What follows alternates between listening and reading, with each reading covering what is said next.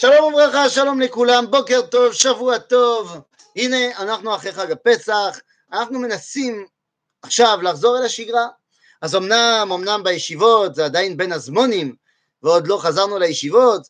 אה, האמת שלא בטוח שבראש חודש אייר נוכל לחזור לישיבות בגלל הקורונה, כמעט בטוח שלא נחזור לישיבות, אז לכן אנחנו ממשיכים את הישיבה כאן, דרך המחשב, ואנחנו חוזרים אל השגרה שלנו, אנחנו חוזרים ללמוד, ואי אפשר להפסיק ללמוד תורה, ואדרבה, הייתי אומר, מכיוון שאנחנו כולנו תקועים בבתים, אה, ולאט לאט אנחנו מתחילים לצאת מהבתים, ובעזרת השם נתגבר כולם יחד על הקורונה ונתעלה אחרי כל מה שלמדנו, אז אה, אנחנו חוזרים ללימוד שלנו. ואני רציתי דווקא לשתף אתכם בלימוד היום, אה, לימוד חשוב.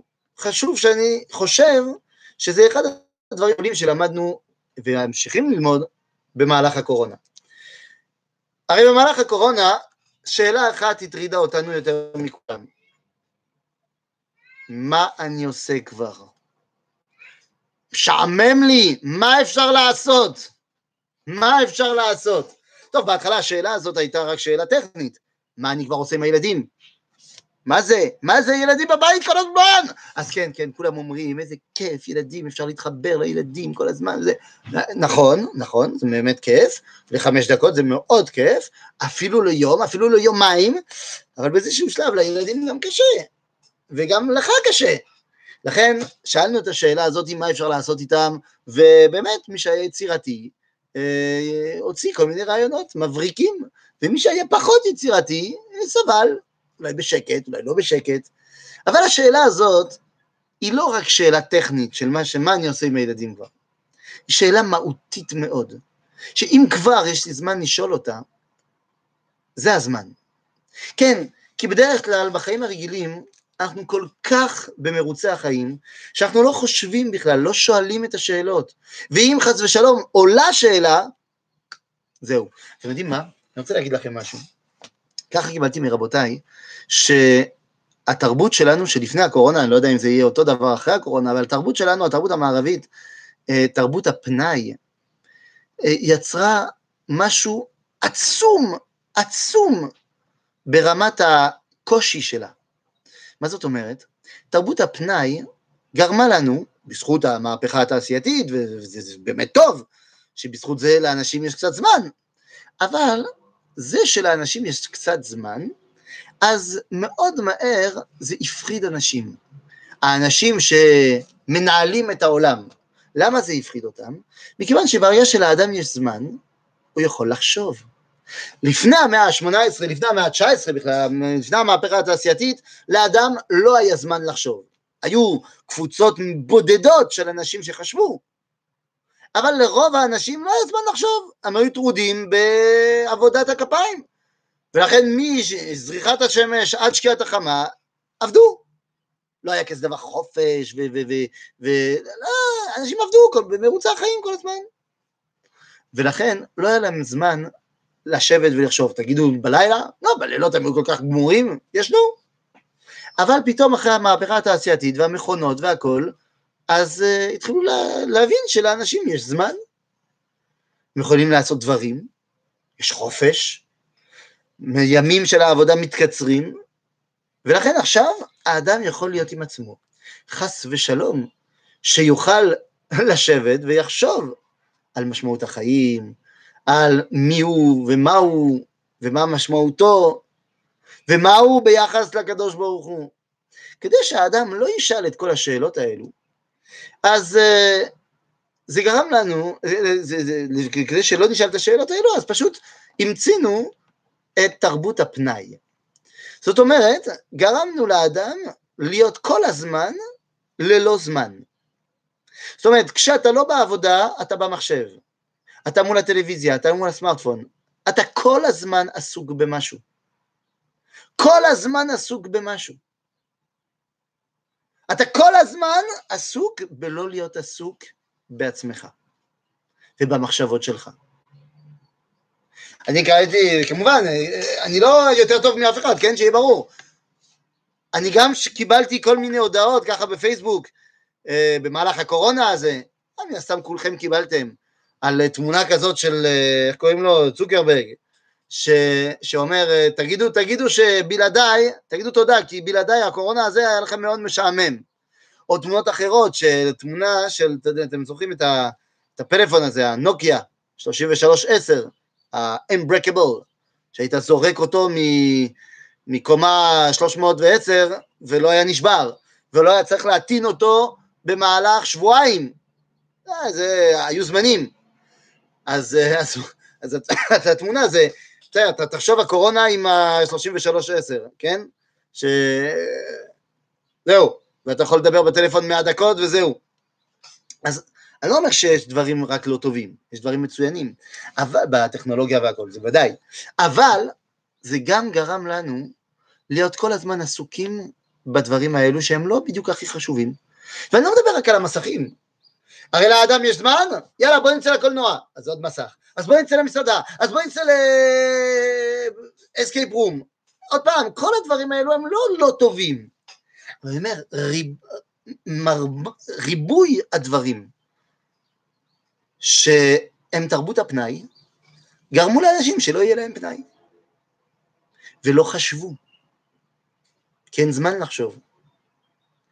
אנחנו יומיים לפני יום השואה, ואני נזכר עכשיו פתאום בצנע, בסרט אדיר כמובן, רשימת שינדלר, שליהודים שם כמובן לא היה להם uh, פנאי וזה, כולם עבדו לפני השואה, אני מדבר, ופתאום הם אחרי האטרף של, ה, של הנאצים והגטו, ובתוך הגטו בקרקוב, פתאום יש איזה חמישה, עשרה, לא יודע, לא זוכר, יהודים שמסתובבים ככה הם, אה, מסביב לאיזה אש, מדורה שהם עשו קטנה כדי להתחמם בחורף, ואין כלום, זה החיים, השגרה של הגטו, אה, אה, לא עושים כלום, ואין אינטרנט ואין שום דבר.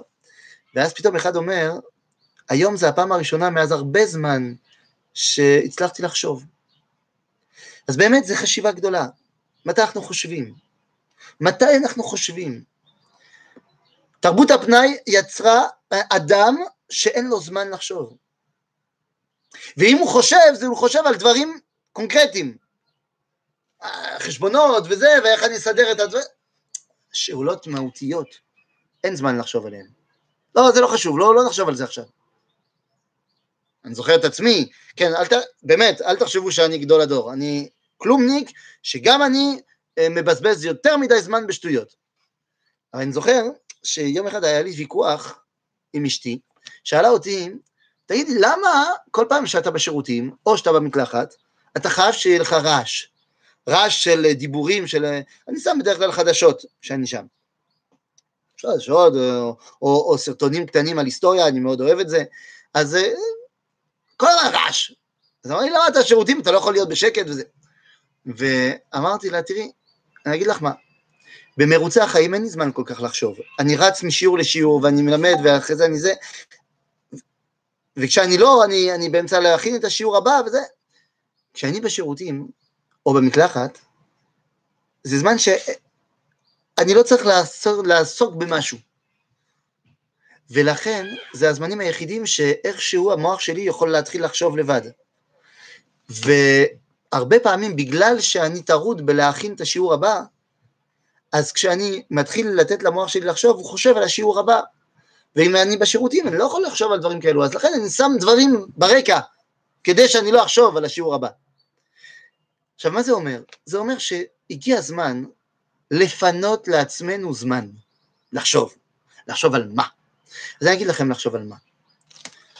בתור השאלה הזאת של הקורונה, של מי אני ומה אפשר לעשות כבר, אז uh, אצלנו זה הגיע אתמול בערב, בסוף השבת, עדיין שבת בסעודה שלישית כזאת, אז uh, עם הילדים שלי יש לנו איזה מנהג שהייתי מאוד יומרני אם הייתי אומר שאני מצליח במנהג הזה, אבל uh, בעזרת השם אנחנו נצליח, אנחנו בינתיים לא עומדים על כל יום, אבל אפשר להגיד שיום כן יום לא, כן אנחנו מצליחים, ואפילו יותר קרוב לכל יום, uh, שבסוף היום אנחנו, אני לוקח זמן עם כל ילד וילד ואנחנו לומדים משהו ספציפי מתאים לו.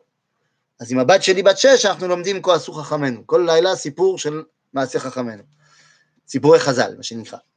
עם הבן שלי אנחנו לומדים תנ"ך, פרק אחד בתנ"ך כל יום, משתדלים, ומשנה אחת. כן, כי התחלנו ללמוד משניות, הוא סיים כבר שלוש מסרטות, ואז פתאום הבנו שחטאנו, כי התחלנו משנה לפני שסיימנו תנ"ך. לכן עשינו תשובה, ואנחנו מתחילים תנ"ך, פרק אחד בתנ"ך כל יום, ומשנה. ועם הבת שלי אנחנו החלטנו שאנחנו מעמיקים בהבנה עמוקה של פרקי אבות. כי זה יסוד המוסר היהודי. ואתמול, בלימוד של אתמול, אנחנו מגיעים בפרקי אבות, ואנחנו מגיעים למשנתו של הלל הזקן, שאומר, אם אין אני לי, מי לי? אם אין אני לי, מי לי? אם אני לא אני, אז מי יהיה אני? זאת אומרת, יש לך משהו, יש בך משהו שאין באף אחד אחר. ואם אתה לא אתה, אז מי יהיה אתה? אם אין אני לי, מי לי? אנחנו אומרים בתפילה ביום הכיפורים, אחרי שאומרים על חטא, על חטא שחטאנו לפניך, אנחנו באים ואומרים משפט מדהים, אומרים עד שלא נוצרתי איני כדאי. אבל צריך להבין בהבנה עמוקה, מה זה המשפט הזה? עד שלא נוצרתי איני כדאי, אומר הרב, הרב קוק, בעולת ראייה. אומר, נכון, עד שלא נוצרת, כנראה שהקדוש ברוך הוא יסתדר בלעדיך לתוכנית שלו, לגילוי שמו בעולם. הרי כמה עבר זמן בין בריאת העולם לבין אתה? יאללה. אה, לא, לא, לא נהיה מקפידים על כמה דקות. נגיד 3.7 מיליארד שנים, מאז הביג בנג, המפץ הגדול, ועד אני. אז זה אומר שהרבה זמן הקדוש ברוך הוא יסתדר בלעדיי. אבל ברגע שאני נולדתי, זה אומר שעכשיו הקדוש ברוך הוא רוצה בי. ובאמת הוא רוצה בי. כי כנראה שמה שאני יכול למלא בעולם, אף אחד אחר לא יכול למלא בעולם. וזה לא רק כנראה, זה אמת. אמת לאמיתה של תורה. אז שמה ביום כיפור אנחנו אומרים, ועכשיו שלא נוצרתי כאילו לא נוצרתי. למה עכשיו שנוצרתי כאילו לא נוצרתי? בגלל שאתה הרגע אמרת על חטא, על חטא, על חטא, כל הדברים שלא עשית טוב. זאת אומרת, מה, יש לך תפקיד בעולם, אתה לא ממלא אותו. אז מה, אתה שווה? אבל באמת, אם נולדתי, זה אומר שעכשיו אני כדאי. עכשיו אני כדאי, אני עם הכלומניקיות שלי, אני כדאי. וזה מאוד מאוד חשוב להבין את הדבר הזה. כי זה אומר שאני יכול לעשות דברים בעולם שאף אחד אחר לא יכול לעשות. ועל זה אנחנו עמדנו אתמול עם הבת שלי. אמרתי לה, את עכשיו בת מצווה, הנה הגיע הזמן שתתחילי להבין ולמצוא את הדרך שלך, לא רק בעבודת השם, אלא בגילוי שמו הגדול בעולם. מה שאת יכולה לעשות, אף אחד אחר לא יכול לעשות. מה, מה, מה? היא שרה מדהים. יש הרבה, שר, יש הרבה אנשים ששרים טוב. אמרתי, כן, אבל את צריכה למצוא את הנקודה שלך, איך את תוכלי לעשות משהו שזה שלך. וזה לא רק מתבטא בזמרה שלך, בשולחן שבת ודברים כאלו, זה, זה, זה יכול להיות הרבה הרכבות של דברים. היא אמרה לי, כמו מה? אמרתי לה, תראי, אני אגיד לך מה. מה, אני מלמד תורה, יש עוד הרבה כאלה כמוני. מה המיוחדות שלי? אני גם מורה דרך, אבל יש עוד הרבה. כן, אז הנה, אחד מהמיוחדויות זה שאני יכול לחבר בין שניהם. אבל זה לא מספיק, יש עוד הרבה כאלו. אבל אני גם דובר צרפתית, אני יכול לעשות את זה לצרפתים, אבל אני גם חוזר בתשובה. יוצא שאני לא מפחד להיכנס למקומות שהם פחות ראויים לאנשי שגדלו בעולם התורה. למשל, קבוצות כמו תגלית, שהן קבוצות של עבודת קודש, קודשים אפילו הייתי אומר. קבוצות שנותנות לאנשים כל כך רחוקים מהזהות היהודית שלהם, את המפגש האולי בלעדי, לא רק עם הארץ, אלא עם זהותם הפנימית. עכשיו, בן אדם שגדל בעולם התורה, הוא לא יוכל להדריך בקבוצת תגלית, אפילו אם הוא המורה דרך הכי טוב, ואם הוא התלמיד חכם הכי טוב, מכיוון שהוא יראה שם, במיוחד בקיץ, אנשים שלבושים בלבוש של קיץ, בוא נגיד את זה ככה, שלא בדיוק עומדים על כל כללי הצניעות בלשון המעטה. הוא יברח משם. אבל אני, בסדר, לא שיקף לי, אבל מתמודד, בגלל שבאתי מהעולם הזה. ולכן, כל אחד צריך למצוא את המיוחדות שלו, איפה שהוא יכול למלא תפקיד, ואל תחשבו שזה רק בגלל שאני מלמד תורה, אז אני מוצא בזה תפקיד. בן אדם הוא בהייטק, יש לו תפקיד חשוב ביותר בגילוי השם בעולם. בן אדם הוא בעבודה סוציאלית, הוא בחשוב אין קץ בגילוי השם בעולם. אדם הוא מורה, אין מה לדבר. אבל אדם הוא קבלן, איזה עבודת השם. הוא צריך לעשות את זה, עבודת השם, זה תלוי בו. כל מקצוע ומקצוע זה עבודת השם. כמו שראינו אצל השבטים, כמו שראינו אצל יעקב אבינו שמברך את כל הבנים שלו, השבטים, שבטי ישראל, כל אחד לפי המיוחדות שלו. כי זה ההבנה העמוקה, שמה שאני עושה, השני לא יוכל לעשות. לכן אני אומר בתפילה, אלוהינו ואלוהי אבותינו. לפני שאני מדבר על אברהם, יצחק ויעקב, אחרי זה אני אגיד אלוהי אברהם, אלוהי יצחק, אלוהי יעקב, אלוהינו ואלוהי אבותינו, זה איך שאני תופס את הקדוש ברוך הוא. וזה שונה בוודאי ממה שאתה תופס את הקדוש ברוך הוא. הרי אני תופס את הקדוש ברוך הוא דרך הפריזמה של אבותיי. ואבותיי, לא רק אבא ואימא, סבא, סבתא, סב רבא, זה הכל. זה מחבר אותי להבנה שהקדוש ברוך הוא דובר יידיש. והוא אוכל גפילטע פיש.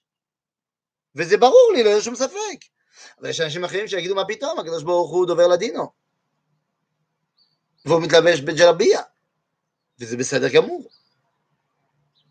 וההבנות השונות האלו לאיך הקדוש ברוך הוא מתגלה בעולמו, זה מה שמחבר את הפאזל שנקרא עם ישראל. וזה מתחיל באני. צריך לסמוך עליי. אבל כשאני שואל, ואומר, לא שואל, כשאני אומר את המשפט הזה, צריך לסמוך עליי. אני צריך לסמוך על עצמי. זה מביא אותי לשאלה, אבל מי אני בכלל? מי אני בכלל? מה, אני באמת, אתה רציני? אני אעשה משהו בעולם? אני שום דבר. אני זוכר את עצמי ב... אה, זה היה לפני, מה, 16 שנה, משהו כזה, לא זוכר. בשנה הראשונה, ב-2003. מה, עם הקורונה אנחנו לא יודעים לספור יותר. בקיצור, ב-2003 אני עליתי לארץ, ואחרי שישה חודשים שהסתגרתי בבית המדרש, פשוט, פס, פשוט הסתגרתי בבית המדרש. לא הייתי יוצא מבית המדרש בערב בתחנה המרכזית בירושלים. או-אה, זה היה היציאה, המשולש פיצה. אבל חוץ מזה, לא הייתי יוצא מהבית מדרש בכלל, כלום. טוב, ההורים שלי יגידו שהשמנתי מאוד בתקופה הזאת, אבל זה כבר לא חשוב. מה שיותר הפריע להם, זה כשאני באתי אחרי החגים מיד, באוקטובר נראה לי, והם אמרו לי שהם מגיעים לחנוכה, לארץ, לראות אותי, זה. אמרתי להם, תבואו לחנוכה לארץ, תעשו חיים, אני לא רוצה לראות אתכם. אני לא יוצא מבית המדרש, אני לא רוצה לראות אתכם. הם לא הבינו. אני לא אומר שזה טוב מה שעשיתי. הייתי כל כך צריך את הזמן הזה של הניתוק. רציתי ללמוד הכל מחדש. אני באתי מעולם לא דתי, ואני רציתי לעולם להיכנס לעולם חדש, ממש. אמרתי להורים שלי, אני חוזר בפסח, בפסח תראו אותי. בפסח אני מגיע, אבל יום לפני, אני זוכר, אחרי השיעור, אחד השיעורים של הרב יואל בן ארוש, אני שואל אותו, אבל הרב, מה אני אגיד להם שם? מה אני אעשה שם? שלושה שבועות, מה אני אעשה שם? הוא אמר לי, פשוט, תלמד אותם תורה. תלמד אותם תורה, נו באמת. אני אלמד אותם תורה? אני סך הכל חצי שנה בעולם התורה, לא יודע שום דבר, אני אלמד אותם. וענה לי הרב יואל בן הראש, אתה צודק. אני זוכר את המשפט, זה היה במדרגות. הוא אמר לי, אתה צודק, אתה לא יודע שום דבר, אבל אתה יודע אלף פעמים יותר שום דבר ממה שהם יודעים שם. אז תגיד את כל מה שלמדת בשישה חודשים האלה. אני מניח שהיום אני קצת יודע יותר, אז תלמד יותר. לצורך העניין אני זוכר עוד מפגש שהיה לי ממש ערב הנסיעה שלי לחוץ לארץ לפסח, לרב אחר, שאחד הרבנים שכל כך כל כך בנה אותי ברמת ההבנה של מה זה קודש, הרב יעקב נאום. והוא היה זקן ברמת הכי, במובן הכי טהור של המילה. עד היום. זה זקן מלא רחמים. רק אתה רואה אותו, אתה, אתה, אתה, אתה, אתה נכנס לתוך ענן של קדושה. ואני זוכר את עצמי, באתי אליו, בכיתי לו, ערב הנסיעה שלי, ואמרתי לו, אבל הרב, זו פעם הראשונה שאני הולך לחזור לעולם של פעם. אני הולך ליפול. אני לא מוכן. אולי עם ההורים שלי זה יהיה בסדר, נו, איכשהו, כשרות נסתדר, הם כבר אמרו לי, וזה, אני לא מפחד את הזמן, לזמן שאני אבלה בבית, אז, אז בשבת הם יראו סרט, אני לא אראה סרט, זה, זה לא קריטי. אבל מה אני אעשה עם כל החברים שלי? חברים שלי של פעם. כשאני אומר חברים, זה כדי לא להגיד חברות, אבל הייתי בבית ספר מעורב, בית ספר גוי בכלל, והיה לי מלא מלא אנשים, אני הייתי בן אדם מאוד חברותי. ומה, אני, אני, אני לא אגיד להם שלום? בטח שאני אגיד להם שלום. מה אני אעשה? איך להסביר להם שאני כבר לא נוגע בבנות? איך, אני אפול. ואמר לי הרב, אתה תיפול. קודם כל הוא לקח לי את היד ובכה איתי, ואחרי זה אמר לי, אתה תיפול. אין שום ספק, אתה תיפול. אבל תדע לך, שמה שלימדנו אותך, שישה חודשים, זה לא לא ליפול, זה איך לקום אחרי שנפלת. ובאמת היה, כך היה. ובזכותם אני פה. בזכותם התגברתי על הנפילה הזאת. הייתי יכול לשקוע בנפילה הזאת. ואז פתאום הבנתי שמה שהם אמרו לי חצי שנה, שהקדוש ברוך הוא סומך עליי, זה אמיתי. עכשיו, מה זה אומר? אתם מבינים מה זה אומר? שאני בא ואומר את המילה הפשוטה, אני. וזו ההבנה השנייה שלא אמרתי לבת שלי בת 12, כי לא הייתה מבינה. עוד לא. המשנה של הלל, לעניות דעתי כך קיבלתי מרבותיי, צריך להבין אותה ככה. ככה קיבלתי מהרב שרקי. אם אין אני לי, אם העין, אם העין, אם העין, אם אין אני לי, לא עין, אין. אם אין אני לי, אם העין הוא המקור לאני שלי.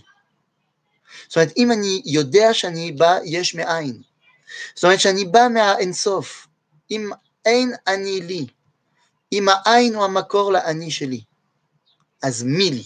אז אני מישהו. אז יש לי אישיות. דווקא, אני כלום בתוך העולם הגדול הזה.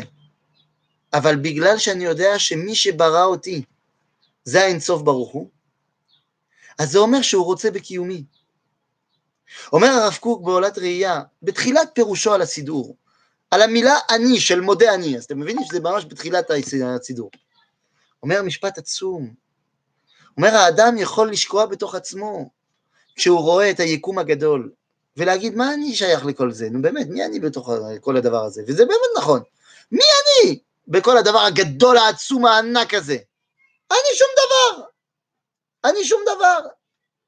אני רואה את מפלה הניאגרה, אני שמה, אני זוכר, אני זכיתי עם ההורים שלי לטייל בהרבה מקומות בעולם, ופעם טיילנו במפלה הניאגרה, ואני זוכר שלקחנו אונייה, שלקחה אותנו מאוד מאוד קרוב, ואני זוכר שככל שהתקרבנו, פתאום נכנסנו בגלל העוצמה של המפלים, יש שם איזה, איזה ענן לבן של טיפות מים, זה כל, כל כך היה עצוב, לא היינו רואים אחד את השני. וגם אני לא הייתי רואה את היד שלי. מפה, כאילו. מרוב העוצמה של הענניות הזאת. אז אתה באמת מבין, אתה כלום. ואז פתאום אתה מבין שנכון, אתה כלום. אבל מי שברא אותך, זה מי שברא את מפל הניאגרה. ומי שברא את כל היקום, והוא רצה גם בקיומך. לכן ביהדות אנחנו אומרים, מודה אני, ולא אני מודה. לא אומרים אני מודה לפניך, אלא אני, מודה אני. אתם יודעים, יש פילוסוף צרפתי, רנה דקארט, שאמר, je pense donc je suis. אני חושב, משמע אני קיים. זה טעות. כי מי אמר לך שאתה יכול להשתמש באני של האני חושב, לפני שאתה בא ואומר ומוכיח שאתה קיים. תחשבו על זה. לכן אומר הרב קוק, ביהדות אומרים קודם כל מודה, ורק אחר כך אני. בגלל שמודה, זאת אומרת שאני מכיר בזה שמישהו נתן לי את החיים, והמישהו הזה זה ריבונו של עולם. אז אני מאושר לומר בפה מלא, אני. כי הקדוש ברוך הוא רוצה בקיומי. וכי אני בתוך זה מבין שיש לי משהו שאני יכול לתרום לעולם שאף אחד אחר לא יכול לתרום. וזה הגדולה. וזה הגדולה. ולכן אני אומר, מודה אני לפניך מלך חי וקיים, שחזרת בי נשמתי בחמלה. וכאן החידוש, בסוף המשפט, שאני פותח את העיניים בבוקר, כל יהודי פותח ואומר, מודה אני לפניך חי וקיים, שחזרת בי נשמתי בחמלה. אז הסברנו על מודה אני, אבל אני רוצה להתעכב שנייה, על שני המילים האחרונים. מודה אני לפניך מלך חי וקיים שחזרת בי נשמתי בחמלה, וכאן הטעות. כולם אומרים, אבל חושבים משהו אחר. כולם אומרים שאני, חושבים, סליחה, שאני מאמין בך חבל על הזמן. וככה צריך להתחיל את היום, להגיד שאני מאמין בהשם. זה טוב להאמין בהשם. מסורת היהדות אומר שכשאתה מסיים את המשפט הראשון שלך בבוקר, אתה אומר, רבה אמונתך. למי אתה מדבר? אתה מדבר לקדוש ברוך הוא, נכון? אז מי זה החש של אמונתך? הקדוש ברוך הוא. גדולה, רבה זה גדולה, האמונה שלך. אני אומר את המשפט הזאת להשם. אני אומר לו שגדולה היא האמונה שלך. במי? בי. בגלל זה החזרת לי את החיים בבוקר. גדולה אמונתך בי, ומתוך זה אני יכול להאמין. ומתוך זה אני יכול להאמין שנתת לי תפקיד. לכן אם אין אני לי, אז מי לי? ואם אני לא עושה את זה עכשיו, אז מתי? הקדוש ברוך הוא זימן לנו עכשיו תקופה שאנחנו יכולים באמת לעשות stop שנייה, לא reset. וגם לא הייתי אומר בדיוק חישוב מסלול מחדש, כמו שה Waze אוהב להגיד, אלא שיפור, שיפור המסלול. אולי אפשר לצרף דברים שלא חשבתי, בגלל שלא היה לי זמן, או להוריד דברים שעכשיו כי אני חושב על זה, באמת לא צריך אותם. זה הזמן לגלות מי זה אני. ומתוך שכזה, אני אוכל להתחבר עוד יותר להבנה של מה זה כנסת ישראל. ומתוך שכזה, נוכל יחד לגלות את תפקידנו בתוך עם ביחס לעולם כולו. ומתוך שכזה של כזה, נוכל באמת לגלות את הקדוש ברוך הוא. לגלות את הקדוש ברוך הוא ואת רצונו כאן בעולמנו. ואז נוכל להשפיע גם קדושה על כל העולם כולו, כי מציון תצא תורה ודבר השם מירושלים. אזכיר לכם שלפי דברי הנביא, מי שאומר את המשפט הזה זה הגויים, שמבינים שיש להם משהו ללמוד מישראל. ואז הם יכולים להתחבר לקדוש ברוך הוא. עם ישראל מבין שיש לו משהו ללמוד ממני. אז אני צריך להאמין שיש לי משהו לתת לכולם. ובאמת מובן, המשפט הזה של חיילי המלך ארתור אמרו, לא המלך ארתור, כמה אני מדבר? סליחה, של חיילי המוסקטרים אמרו, שאמרו אחד בשביל כולם וכולם בשביל אחד. אבל האמת שלא המוסקטרים ולא דומה הסופר הצרפתי, הם לא המציאו שום דבר. זה אחד מהכללים החשובים ביותר שהתורה נדרשת בהם. כלל שהוא צריך לפרט, ופרט שהוא צריך לכלל. אני, הפרט הקטן, שייך לכלל הגדול, והכלל הגדול לא יכול בלעדה, בלעדי, סליחה, הפרט הקטן שהוא אני. לכן, אם הקדוש ברוך הוא מאמין בי ובכם, אז כנראה שגם אני אאמין בי ובכם. שבוע טוב לכולם, כל טוב.